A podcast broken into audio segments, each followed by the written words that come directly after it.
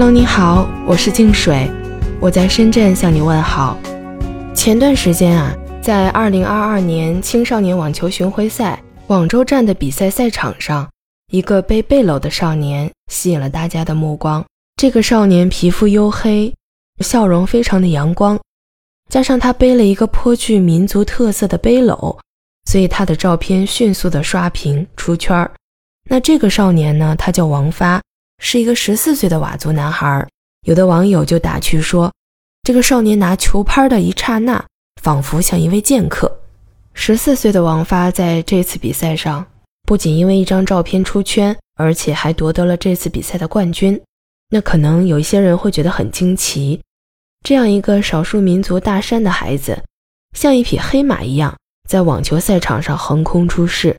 其实呢，这并不是王发第一次登上领奖台。曾经在二零二零年上海的一次网球巡回赛上，当时十二岁的王发就和队友一起获得了男双的亚军。他的启蒙教练张小红在赛后采访时就评价，他说：“这个孩子打球很有风格，虽然个头很小，但气势上丝毫不亚于对手。而且王发是那种特别硬朗的球风，每拿下一分呢，王发都会握紧拳头，吼上一嗓子，给自己加油打气。”小小年纪就能表现出这种非凡的斗志和拼搏的精神，特别的难得。那也正是这位张小红教练发掘了王发身上的体育天赋和潜能，并且带他走上了网球的道路。两个人的相识呢，始于二零一六年。当时张小红想在沧源县挑一批学网球的苗子，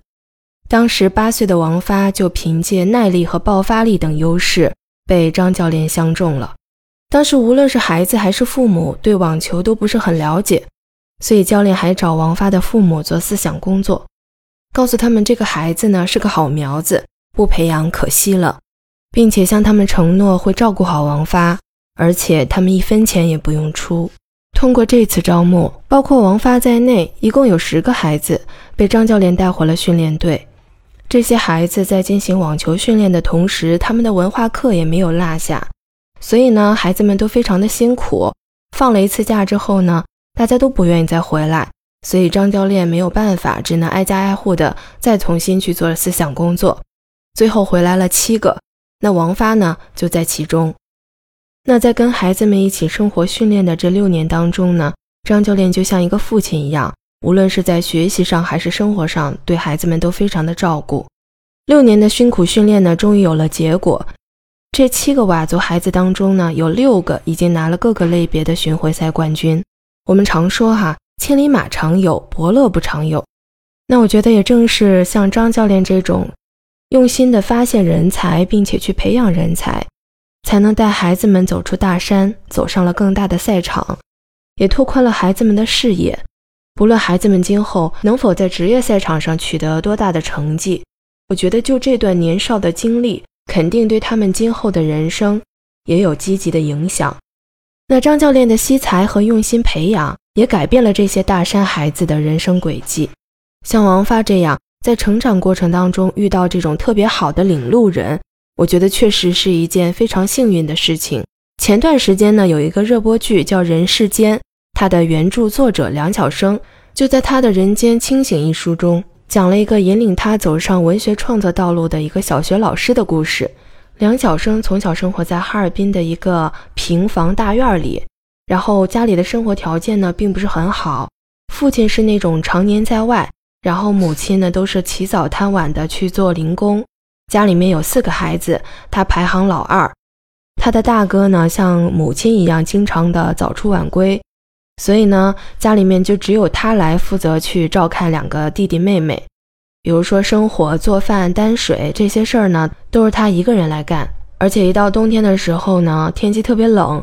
就需要生这个炉子，整个屋子里面的灰尘呢都是特别大，所以他每天穿的衣服看上去都特别的脏，就是不卫生。有一次市里的卫生局要来他们的学校做检查，于是他的班主任看到他的这个衣服。还有手上长的皴，就不让他进教室。他当时还跟老师解释，这个衣服是已经洗过的最干净的衣服了。但是他的班主任并没有理会，而且让他回家过两天再来。他当时这个小小的心灵非常受打击。就在他转身要回家的时候呢，他的语文老师把他叫住了，并且把他带到了办公室，拿了一把推子给他理发，然后把自己身上的一个毛线织的马甲脱了下来，套在梁晓生的衣服外面，又把他送回了教室。正当同学们都想嘲笑梁晓声的那个样子的时候呢，这个语文老师又马上的制止住了这些学生。后来，这个语文老师发现梁晓声经常拿着一本语文书坐在台阶上看，他就问梁晓声：“你能不能把这个书上的内容讲下来，并且让梁晓声在班级所有同学的面前代替他讲课？”